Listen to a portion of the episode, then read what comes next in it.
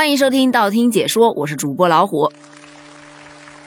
这二零二一啊，眼瞅着过完了，全网上下现在到处都是在各种的总结二零二一，展望二零二二，对吧？那么除了年终总结，你有没有想起一点其他的东西？比方说什么意外惊喜啊，拿到手上特别暖和的那个东西，猜到了吗？没错，就是年终奖。但说到年终奖呢，并不是所有人都会获得意外的惊喜的，几家欢喜几家愁这个状态应该更加贴合。你比方说刚刚登上热搜的这家公司。他这个年终奖一发就是四十个月的工资啊！你没听错，不是四个月啊，是四十个月。而且最让人羡慕的是，他根本就没有跟员工讲过，所以很多员工都是一早上起来，哎，突然一下子就看到账户，哇塞，怎么这么多钱？你就说这种惊喜，你想不想要吧？我真的是做梦都想，但是也就做做梦而已了。他们这月薪大概是六万新台币。你想想，四十个月呀，一口气就进账了差不多两百万的新台币，折合人民币就是四十六点三万。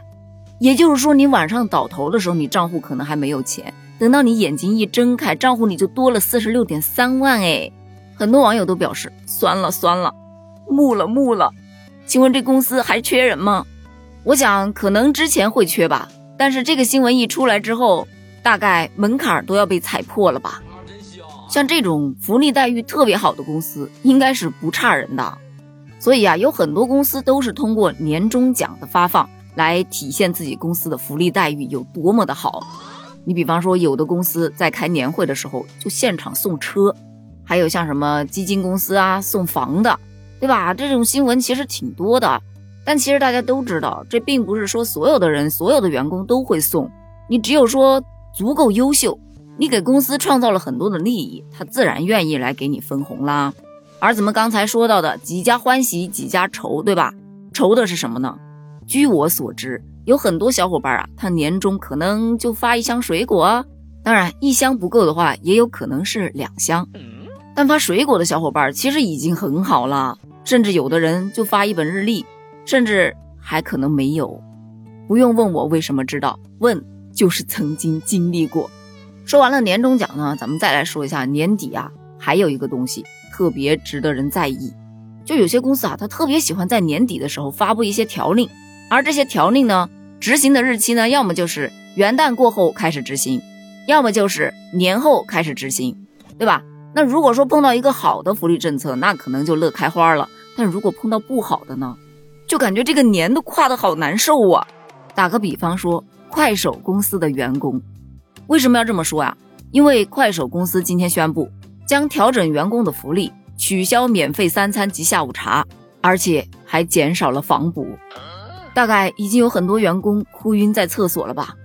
毕竟租房啊、一日三餐啊，这可以说对于一个打工人来说是最大的开销了吧？不过值得宽慰的是啊，有取消的，当然也会有一些新增的，比方说推出了父母免费体检的计划，以及父母陪护假。新增的生育礼金，提供带薪育儿假，并且还延长了产假。这一点嘛，其实很好理解，也是属于配合国家的政策了嘛。对于女性员工来说，还是一个比较好的福利了。但我怎么有点变相催生的感觉呢？我感觉你不生个孩子，不放点这个产假，不拿点这个生育礼金，就感觉好像亏了呢。好了，说正事儿啊。说到这个年底的员工福利调整，其实每年都多多少少在各个公司都会有一点，但是今年啊，主要还是互联网的大寒冬啊，所以会导致这种情况。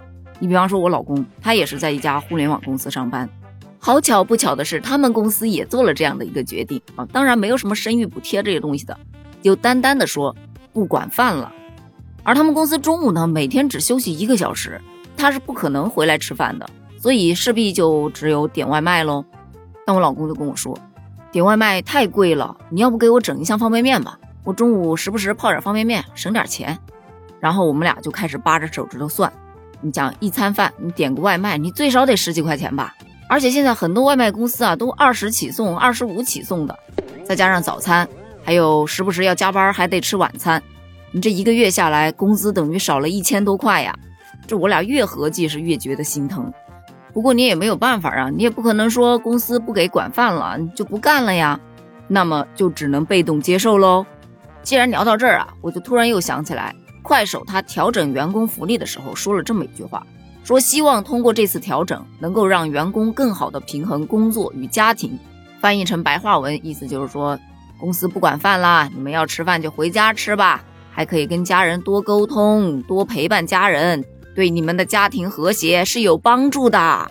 不得不说呀，这种说法其实真的很高情商。但你有没有考虑过，你减少了饭补，你减少了房补，你整个家庭的收入减少了，你确定能够平衡好工作和家庭的关系？怎么反而感觉压力更大了呢？再说回到年终奖和调整员工福利这两个点上，其实他们真的是一样一样的。为什么呢？你说年终奖。我发的多，哎，可以留住员工，对吧？发的少了，员工一生气跑了。你这调整员工福利一样的呀，你调整的好，哎呀，福利好，大家都愿意在这干。你调整福利不好了，可能人家就走了。所以我总结一下，发年终奖和调整员工福利这两点，是直接决定你明年员工到底有多少，他们工作的积极性有多高的检验标准。你比方说，我见过一个公司，他们发年终奖特别有意思。他不是说不发啊，他发，但是呢，他年前他发一半儿，也就是你年后回来上班了，我再给你发另外一半儿，以此来提高员工的留存度。但适得其反的是，很多员工就有这种逆反心理，你发个年终奖都磨磨唧唧的，哎，我情愿不要了，我要换公司。所以那家公司啊，它的员工流动性是非常大的。那么再话说回来，你觉得老板给你发多少年终奖，你会愿意接着干下去呢？或者你见过哪些在年底做出调整的这种奇葩条例呢？欢迎在评论区给我留言哦，咱们评论区见，拜拜。